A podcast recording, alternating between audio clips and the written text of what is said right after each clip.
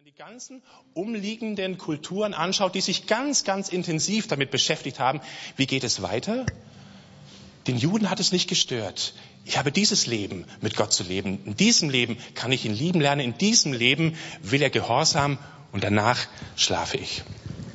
Das zweite ist, der Sheol ist kein Ort der Strafe. Der, die Vorstellung von einem Ort einer ewigen Strafe existiert im Alten Testament nicht.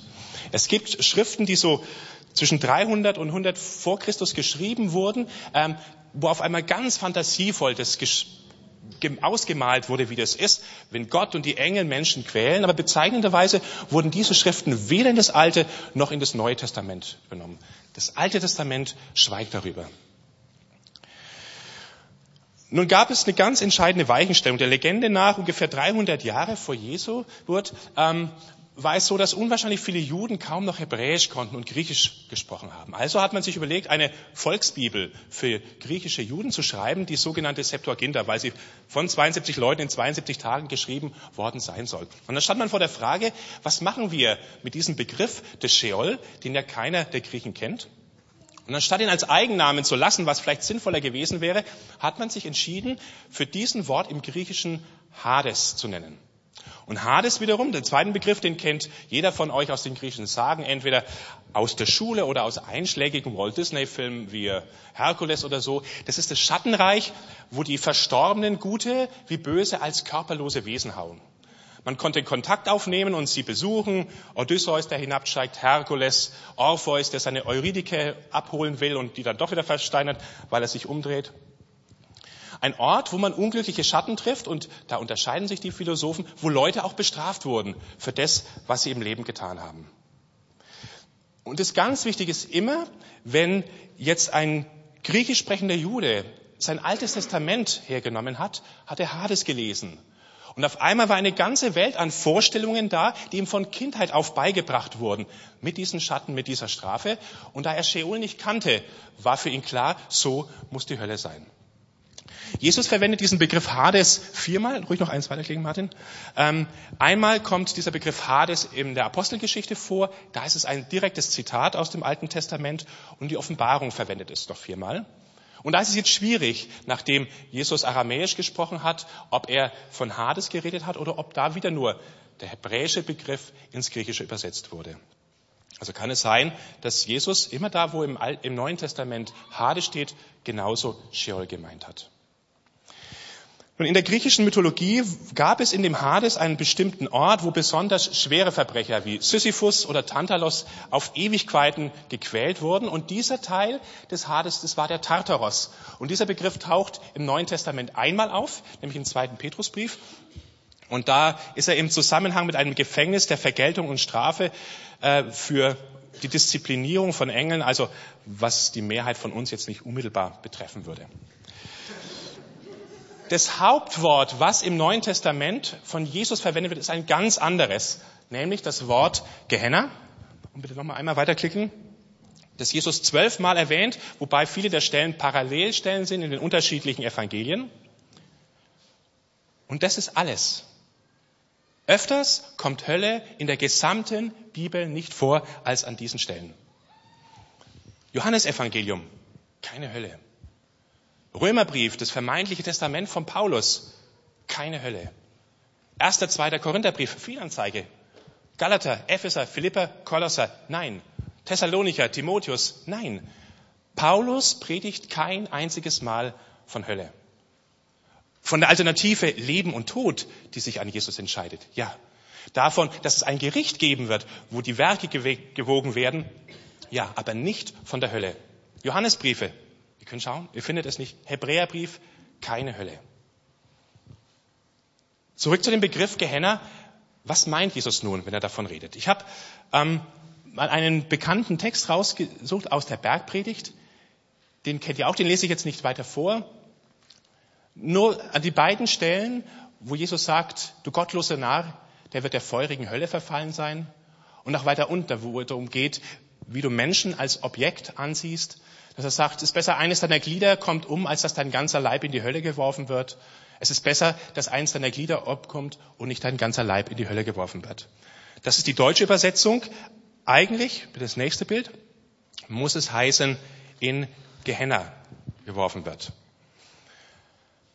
Was jetzt ganz wichtig ist, ist, dass Gehenna kein mythischer, jenseitiger Ort war, sondern ein realer Ort vor den Mauern Jerusalems. Das sogenannte Tal von Hinnom. Erstmal wird dieses Tal in dem Buch Josua als tiefe, schmale Schlucht am Fuß der Mauern Jerusalems erwähnt. Und diese Schlucht liegt im Süden der Altstadt Jerusalems und man kann heute noch hingehen, allerdings sieht es dort etwas anders aus. Zur Zeit der Könige Ahas und Manasse wurden hier bei kultischen Handlungen dem Ammonitergott Moloch Kinder geopfert. Das ist in den zweiten Königebüchern ausführlich beschrieben und man kann durch die Propheten hindurch sehen, dass diese Praxis bis im sechsten Jahrhundert, bis äh, zur Zeit des babylonischen Exils immer wieder gemacht wurde.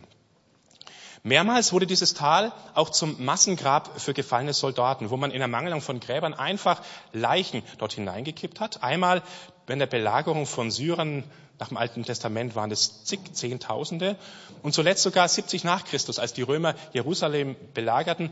Der äh, jüdische Historiker Josephus berichtet, dass man dann in Jerusalem einfach in dieses Hinnomtal Leichen hineingekippt hat, weil man die nicht innerhalb der Stadt haben wollte wegen der Seuchengefahr. Kein Wunder also, dass dieses Tal auch Mordtal oder Schlucht der Umbringung genannt wurde. Es war ein stehender Begriff dort. Zu Jesu Lebzeiten ähm, war dieses an sich verruchte Tal zu einer Mülldeponie geworden. Immer wenn du Müll irgendwo hingekippt hast, dann war dieser Ort unrein. Und ein unreiner Ort wurde von keinem Juden besiedelt. Also konntest du verhindern, dass dort Menschen wohnen. Es gibt Berichte, dass man auch Strafgefangene, die man getötet hat, oder Straftäter, einfach über die Stadtmauer gekippt hat. Und um den Gestank von Verfäulnis und Verwesung in den Griff zu bekommen, ähm, hat man immer wieder Haufen gebildet und diese Leichen verbrannt. Und der Jesaja beschreibt diesen, dieses Phänomen, dass da ständig Haufen waren, wo Feuer gespielt hat, oder auch, dass Leichname, die einfach verwest sind, schnell von Wurm befallen waren, von dem Wurm, der nicht stirbt und dem Feuer, das nicht verlöscht. Wo Jesus das verwendet, ist es ein wörtliches Zitat aus dem Alten Testament und es bezieht sich quasi auf das, was du sehen konntest. So waren diese Haufen an Leichen. Also es ist kein metaphysischer Wurm, der ewig lebt und kein Feuer, das ewig brennt, sondern eine Beschreibung, wie es in diesem Tal mit diesen Leichen zuging. Dieses Hinnomtal, Gehenna, war zu einem verfluchten Ort geworden, zu einem, einem Symbol, wo Leben enden kann, wenn du es ohne Gott lebst wenn Menschen das Wertvollste, was sie haben, ihre eigenen Kinder fremden Götzen opfern, wie, wie weit kann man sich noch von Gott entfernen? Und es ist ganz interessant, dass in der griechischen Version des Alten Testaments, also dieser Septuaginta, alle die Ortsangaben, die im, im Hebräischen ähm, Gehenna hieß, ähm, Hinnomtal hießen, als Gehenna übersetzt wurden. Also als reine Ortsangabe. Also der Begriff Gehenna, den hat Jesus nicht geprägt. Der existierte schon zu seiner Zeit. Aber Gehenna war ausschließlich eine geografische Angabe. Gehenna war kein künftiges Schicksal. Gehenna war sichtbare und riechbare Realität. Gehenna hat dich nicht in der Ewigkeit erwartet. Zu Gehenna konntest du zu Fuß gehen.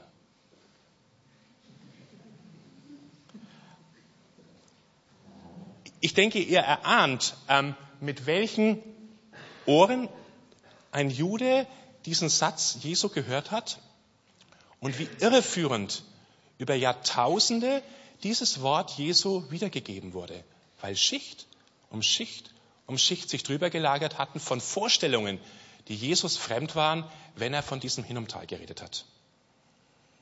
Also es geht jetzt nicht um einen Kunstgriff, um dieses Wort Jesu zu entschärfen, da kommt man gleich nicht drauf. Ich glaube, härter als Jesus kann man hier gar nicht reden, sondern es geht darum, zurückzufinden zu der ursprünglichen Bedeutung, die Worte hatten, wenn Jesus sie in den Mund genommen hat. In all den Passagen, die wir hier hatten bei Gehenna, da geht es Jesus nicht um die Beschreibung dessen, was dich im Jenseits erwartet, sondern um die radikale Aussage, was bei einem bestimmten Lebensstil von dir auf dem Spiel steht. Und wie viel du von deiner Gottesebenbildlichkeit und Menschlichkeit verlieren kannst, so dass du am Ende nur noch Müll bist und dorthin geworfen bist, wo der andere Müll auch landet. Und das Problem ist, je, je mehr Abstand wir Christen bekommen haben von unseren jüdischen Wurzeln, desto mehr hat dieses Korrektiv gefehlt und desto selbstverständlicher haben Menschen angenommen, dass Jesus ja das gemeint haben muss, was alle anderen um ihn herum auch gemeint haben und die Völker. Nun könnte man einwenden, na ja, das mag ja so sein mit dem Gehenna, aber Jesus schildert doch das Jenseits ganz ausführlich und meint damit die Passage in Lukas 16, das Gleichnis von dem armen Lazarus dem Reichen, also wo beide in den Hades kommen und der Reiche quasi Qualen erleidet, während der Arme bei Abraham auf dessen Schoß sitzt. Und diese Erzählung hat über die Jahrhunderte die Fantasie von Christen nur zu beflügelt und war Gegenstand von unwahrscheinlich vielen Gemälden. Und Lukas 16 wird oft als Kronzeuge dafür ausgeführt, Jesus lehrt eindeutig, dass die Hölle ein realer Ort ist, in dem Feuer herrscht. Genau genommen muss man sagen, Jesus verwendet ein Gleichnis, in dem der Hades als ein feuriger Ort beschrieben wird. Aber der Schwerpunkt dieser Geschichte, und das sieht man, wenn man ein paar äh, Zeilen davor liest, liegt nicht auf der Information über das Jenseits, sondern darin, geldgierigen Frommen klar und drastisch vor Augen zu halten, dass sie mit ihrem Lebensstil der Geldgier und Habsucht auf dem besten Wege sind, sich und ihre Beziehung zu Gott unwiderruflich zu verlieren. Die entscheidende Frage für uns ist es also nicht, ähm, muss ich das glauben, wenn ich, Gott, wenn ich Gott und sein Wort ernst nehmen will, sondern die Frage ist viel persönlicher. Wer hat für dich festgelegt, welche Bilder in der Bibel du wörtlich zu nehmen hast und was übertragen ist? Von wem hast du übernommen, was Realbeschreibung ist und was man mit gutem Gewissen auch als Gleichnis nehmen kann? Nach wessen Maßstab entscheidest du? Wenn Jesus in Lukas 15 sagt, es war ein Mann, der hatte zwei Söhne. Und dann das Gleichnis vom verlorenen Sohn. Lügt er da? Oder sagt er die Wahrheit? Und wenn Jesus ein Kapitel später von dem armen Lazarus und dem reichen Frommen erzählt, die im feurigen Hades aufeinandertreffen, lügt er da? Oder sagt er da die Wahrheit? Ich habe mich gefragt, warum hat sich nie jemand in all den Jahrhunderten Gedanken darüber gemacht, wie eigentlich der verlorene Sohn hieß und wo er gewohnt hat? Aber unzählige Generationen von Christen haben sich damit beschäftigt, wie viele Gerettete gleichzeitig auf Abrahams Schoß passen. Und wie doch ist wirklich so. Und ähm, wie heiß Flammen wohl sein können, dass Menschen leiden, aber nicht verbrennen. Warum war das der Gegenstand? Warum hat niemand versucht, ähm, in Palästina den Gastgeber von dem großen Abendmahl aufzusuchen und zu erfahren, ob sich die Dinge wirklich so zugetragen haben? Warum hat man so viel Energie reingesteckt, um zu überleben, wie groß eine Hölle sein muss, dass alle Verdammten aller Zeiten da hineinpassen? Und keiner unserer Vorväter hat die Frage gestellt, wie hieß eigentlich der Bräutigam, der sich um Mitternacht aufmacht von der Hochzeit und wo fand die Hochzeit statt? Aber man grübelte, wieso kann Abraham im Himmel sein, wenn er kein Christ war? Fragen, die zu Recht äh, nie gestellt wurden, aber auf genau der gleichen Ebene liegt die Aussage, Jesus lehrt eindeutig, dass die Hölle ein feuriger Ort ist. Und für mich viel betreffender, und äh, da kann sich jeder selber prüfen, ist, dass wir Christen anscheinend die Neigung haben, immer das Zerstörerische, das Bedrohliche wörtlich zu nehmen und den Rest als Gleichnis. Und ich frage mich, was verrät das über deinen Glauben? Über dein Bild von Gott. Und am offensichtlichsten wird dieses andere Bild von Gott an den Bibelstellen, in denen von Feuer die Rede ist, ganz kurz. Gott sei Dank, sehr selten liest man von äh, Christen, die das Evangelium des Turn or Burn haben. Also kehre zu Jesus um oder schmore für ewig in der Hölle. Ganz egal, welche Stelle man hernimmt, Feuer ist ein Bild unter vielen, die Jesus verwendet, um ein unwiderrufliches Ende anzudeuten. Dunkelheit, Finsternis, Gefängnis, hinausgestoßen werden, Bäume, die abgesägt werden. Das ist alles Bilder, die Jesus verwendet. Und wir haben hier eine bestimmte Brille, ähm, wenn wir dieses Feuer lesen, wir, wir denken dann Kinofilme mit Hexenverbrennung an Menschen, die schreien. Ich glaube, das ist hier sehr unemotional. Ich muss da an die meine Kinderzeit denken, als vor unserem Haus ein großer äh, Acker war und im Herbst immer die Kartoffeln Feuer waren. Und wenn du dann am Schluss dazugekommen bist, dann war nichts mehr übrig. Ich glaube, das ist das Bild. Ähm, wo Jesus eindringlich warnt, es gibt einen Lebensstil, da bleibt von dir in Gottes Augen nichts mehr übrig. Und selbst der Feuersee in der Offenbarung dient dazu, den Tod und das Totenreich zu verschlingen. Ich denke, das zeigt schon, ähm, dass es wörtlich, nicht wörtlich zu nehmen ist. Jetzt haben wir drei Puzzlesteine, nämlich Gehenna, ähm, die Bedeutung, das Bild mit dem Hades, der feurig ist, und dem Feuer. Und ähm, das sind so wie Puzzlesteine. Und ich weiß nicht, ob jemand von euch ein großer Puzzler ist, Also ich, jetzt hält sich meine Leidenschaft sehr in Grenzen. Als Kind musste ich meinem Vater immer helfen, der dann diese großen 5000 Stück Puzzle von Neuschwanstein oder vom, vom Königssee, ne, die man dann auf ähm, Tapete geklebt hat und die dann Ewigkeiten immer das Wohnzimmer verziert haben. Ähm, aber selbst wenn ihr keine großen Puzzler seid, äh, was ist das Wichtigste am Puzzle? Geduld, Ausdauer, der Rahmen, der Deckel, wer war das? Rainer. Der Deckel ist das Wichtigste am ganzen Puzzle. Ohne diesen Deckel hast du keine Ahnung, was du mit den Teilen, die da drin sind, anfangen sollst. Bei den einfachen Puzzeln, die wir für unsere Kinder nehmen, mit zehn Stück, da geht dann mit Versuch und Irrtum schon. Ne? So ab 1000, 5000 Stück bist du hoffnungslos überfordert damit. Jetzt stell dir vor, du gehst in einen Laden und irgend so ein Scherzkek bei Ravensburger, ähm, das kommt das nächste Bild, hat ähm, den Deckel vertauscht. Und du hast, du hast auf einmal Stücke innen drinnen, da passt der Deckel nicht. Und natürlich kann man jetzt versuchen, ah, das Stück schaut ungefähr so aus wie jenes und es versuchen mit Gewalt reinzuzwängen und ein bisschen was geht, aber du wirst nie ein stimmiges Bild davon bekommen. Und für mich ist dieses Bild mit dem Puzzle und dem falschen Deckel zu einem Schlüssel zum Verständnis davor bekommen, warum ich oft Schwierigkeiten mit der Bibel und mit der Auslegung habe.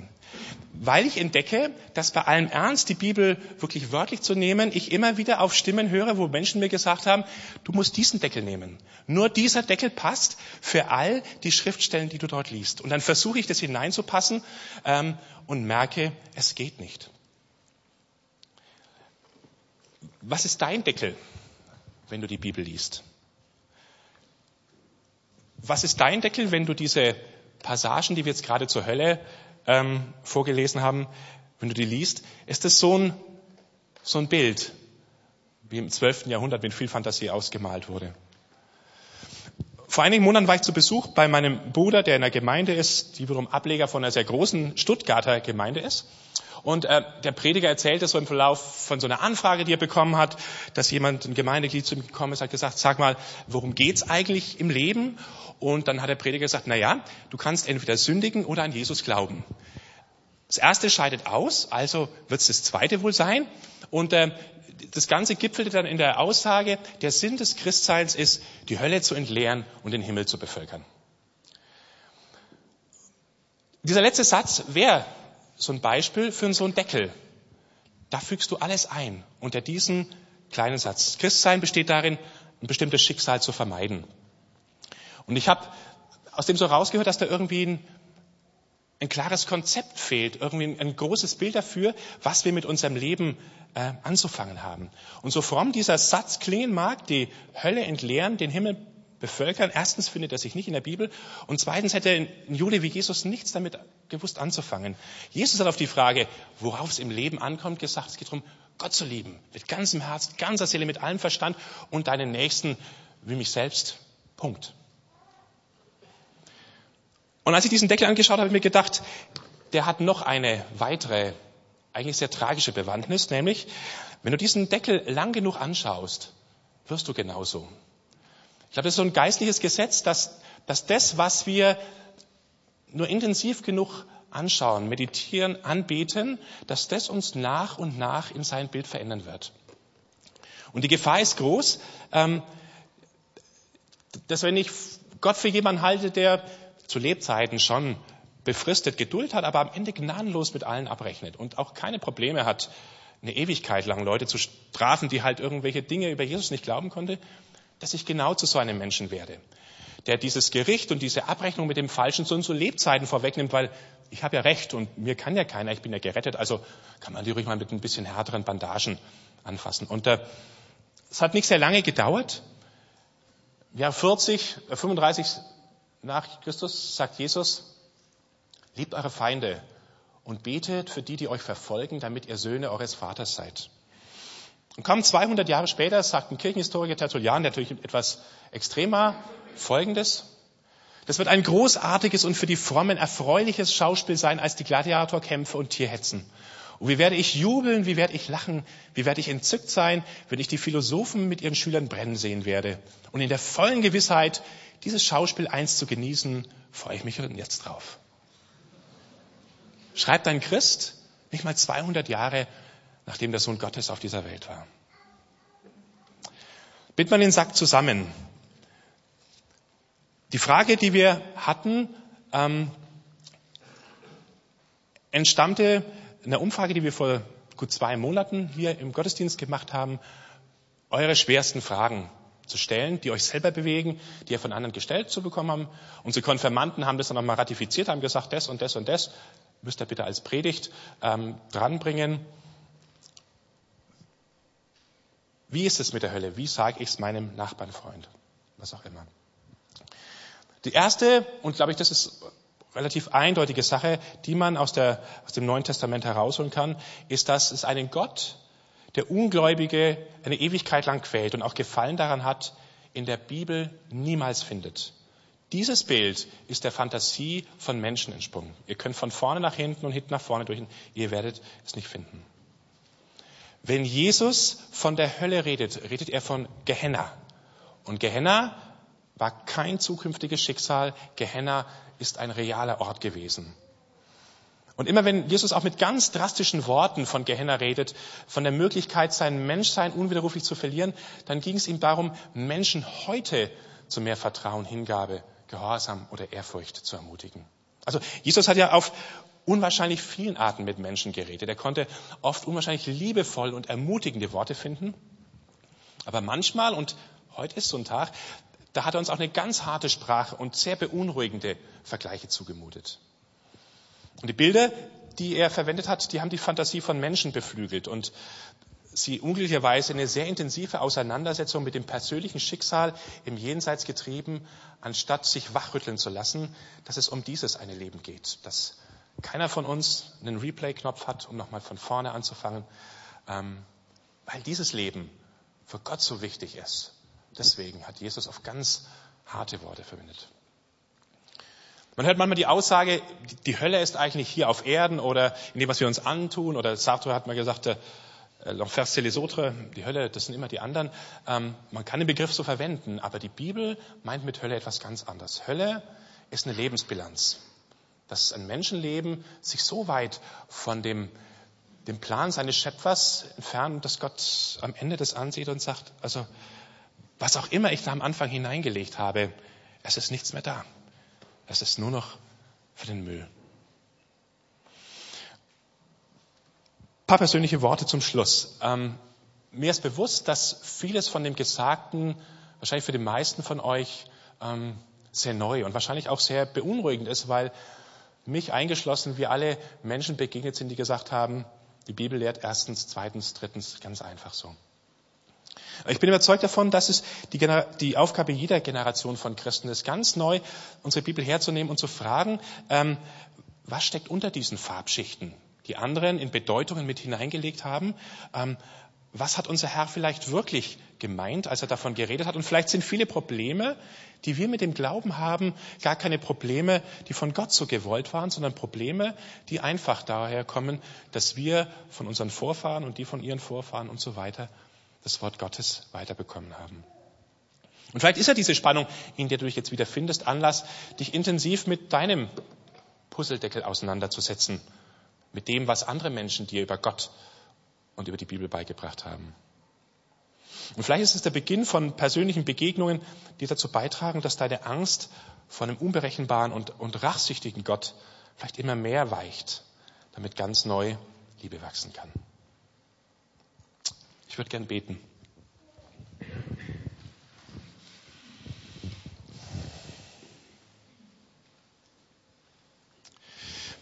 Jesus, du mutest uns in deinem Wort oft eine ganze Menge zu.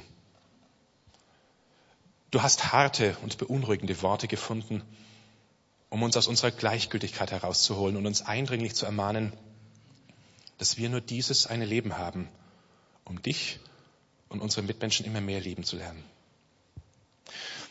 Und du siehst jetzt jeden von uns, du weißt, wo wir persönlich in der Auseinandersetzung mit Hölle stecken. Du weißt, wer und was unsere Vorstellung geprägt hat und ich bitte dich, dass du mit einem reinigen und lebensspendenden Geist kommst und unseren Verstand berührst, damit wir dich in deiner Liebe und Menschenfreundlichkeit ganz neu erkennen können. Und du siehst, wo wir vielleicht uns gar nicht eingestellen wollen, dass wir letztlich aufgrund von solchen Bildern Angst vor dir haben. Und wo es genau diese Angst ist, die uns hindert, uns dir ganz und gar hinzugeben. Ich lege dir unser Misstrauen hin, alle Zweifel, die immer wieder mal hochkommen, ob das denn wirklich so ist und ob wir uns denn nicht doch in einer Güte und einer Vergebung getäuscht haben. Begegne uns in den nächsten Wochen und Tagen und schenke uns, dass unsere Angst vor dir immer mehr vergeht und dass nichts bleibt als Ehrfurcht und Liebe und der eine Wunsch, deinen Willen von ganzem Herzen zu tun. Amen. Als die Band das nächste Lied spielt, möchte ich noch kurz was zu den Stationen hier sagen. Für die Gäste unter uns, ähm, viele von uns haben den Eindruck gehabt, dass man nach der Predigt gerne noch mit diesen Gedanken ein Stück weit allein sein möchte, das irgendwie ausdrücken möchte. Und um euch da auch äußerlich eine Hilfe zu geben, haben wir hier Stationen aufgebaut. Zwei haben hier mit dem Bibeltext von heute zu tun. Das eine, dass ihr nochmal das Wort Gottes anschaut in seinen ursprünglichen Sprachen, das Puzzle und euch fragt, was, was ist eigentlich mein Bild von Gott? Redet da mit ihm im Gebet drüber. Wie gesagt, Jesus hat sehr harte Worte gefunden und hier haben einfach einen Haufen Müll. Darum geht's in den Gleichnissen von der Bergpredigt. Die Worte von Jesus hier dazu und die Frage, an dich, was sagt Jesus wohl zu meinem Leben? Ist das Fazit ähnlich? Hier drüben Hungertuch, das sind Gebetshocker, wo ihr euch einfach davor setzen könnt. Da drüben unsere Klagemauer, wo ihr persönliche Gebete einfach auf kleines Papier schreiben könnt und da in die Ritzen stecken könnt. Wird nicht rausgezogen und dann veröffentlicht. Und ich denke, hier drüben ähm, sind dann noch wieder Leute ähm, aus unserem Gebetsteam, die dann für und mit euch beten können, wenn ihr das möchtet.